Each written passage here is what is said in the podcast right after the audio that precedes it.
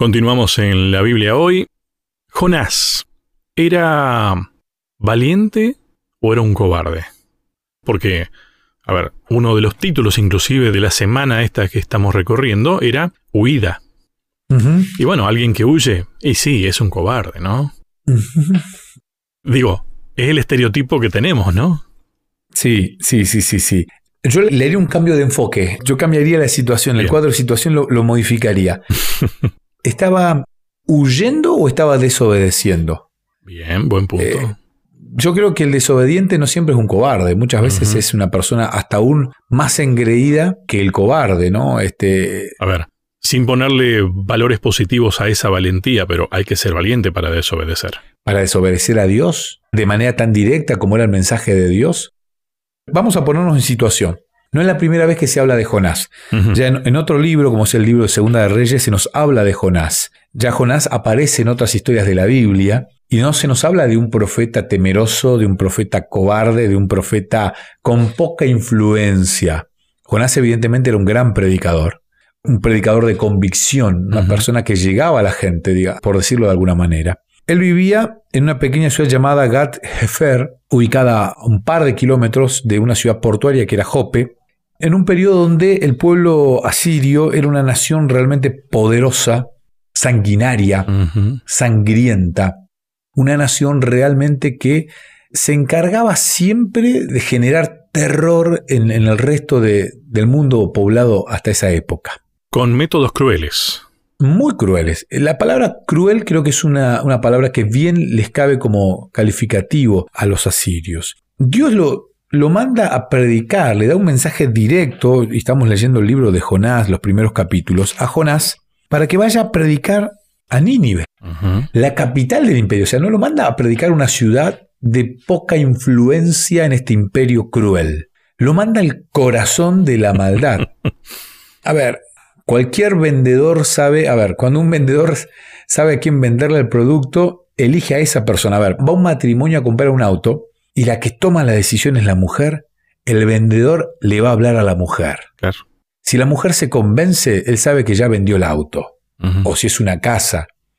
Hay otros matrimonios que el hombre toma la decisión y casi la opinión de la mujer no tiene valor. Y el vendedor, que es un vendedor inteligente, bueno, acá estamos hablando de un profeta, un mensajero de Dios con una audacia y una inteligencia interesante.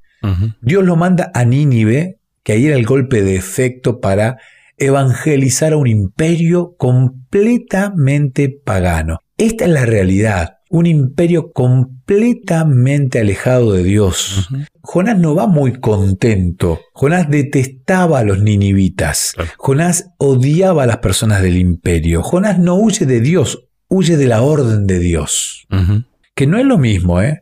Yo amo a Dios, pero hay algunos mandatos de Dios que tal vez no me gustan y no estoy renegando de Dios, pero sí hay algunas cosas que no me gustan y de esas reniego, huyo o desobedezco, que es básicamente lo mismo.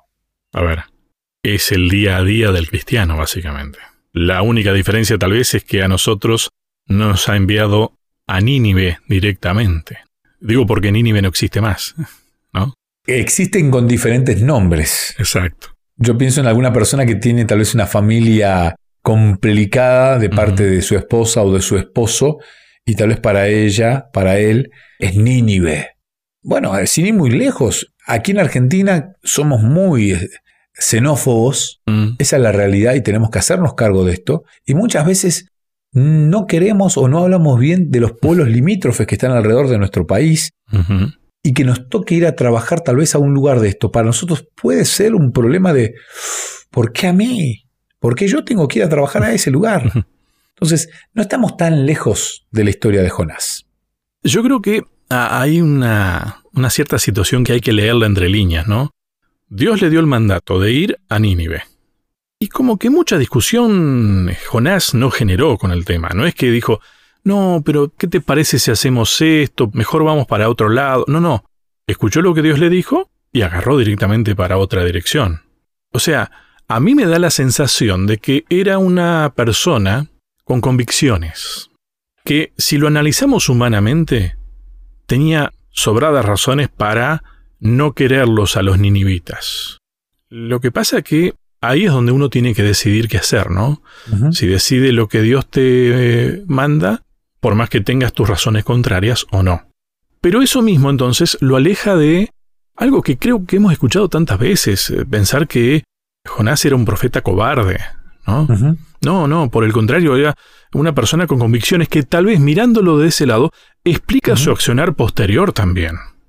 Cuando vemos el hecho de Jonás en el barco, versículo número 9 del capítulo 1, mm. él les respondió, soy hebreo y temo a Jehová Dios de los cielos que hizo el mar y la tierra. Cuando uno lo lee en el idioma original, él pareciera que se golpeara el pecho. hebreo soy, dice él, hebreo soy. Casi con un tono desafiante. Él no era cobarde. Estaba en un barco que se estaba hundiendo y, aparte, a ver, no me imagino a ningún cobarde que diga, bueno, tírenme al mar y se termina el problema. Claro, claro. No es de cobarde, láncenme al mar y confesar, es mi culpa. Por mi culpa y mi causa pasa esto, porque el Dios Todopoderoso, creador del cielo y de la tierra, se enojó conmigo porque Él lo confiesa de tal manera. Fíjate lo que termina diciendo el capítulo 1. La gente que estaba en el barco, aquellos hombres se esforzaron por hacer volver a la nave a tierra, pero no pudieron porque el mar se embravecía cada vez más contra ellos. Le claman a Jehová, te rogamos ahora, Jehová, que no perezcamos nosotros por la vida de este hombre. O sea, ya los convenció de hablarle a Jehová. Ya los convenció, los evangelizó en el barco. Y ellos terminan lanzando, fíjate, versículo 16 dice, sintieron aquellos hombres gran temor por Jehová.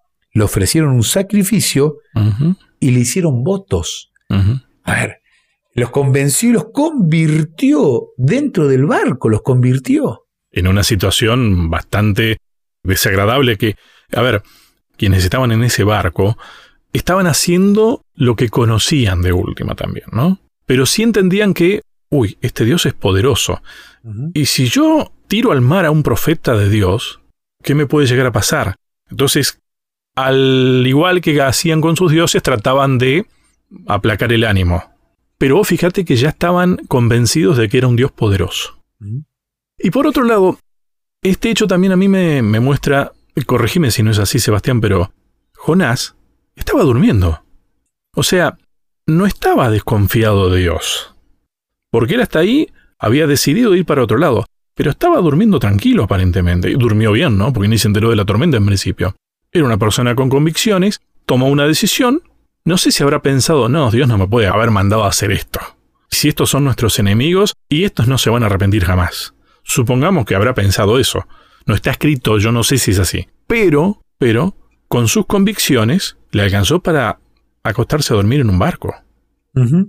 Acá remarqué una frase, Lucho, que dice, Jonás no resolvió su problema al huir de él. Al esconderse, al, ir para el otro lugar, no, no, se resuelven los problemas así. Cuando Dios te llama y te da, eh, no me gusta decir una orden. Es que en realidad Dios siempre te invita. No, y en esa invitación también hay un regalo para vos. Cuando Dios te pide algo, que encima lo hace por tu bien.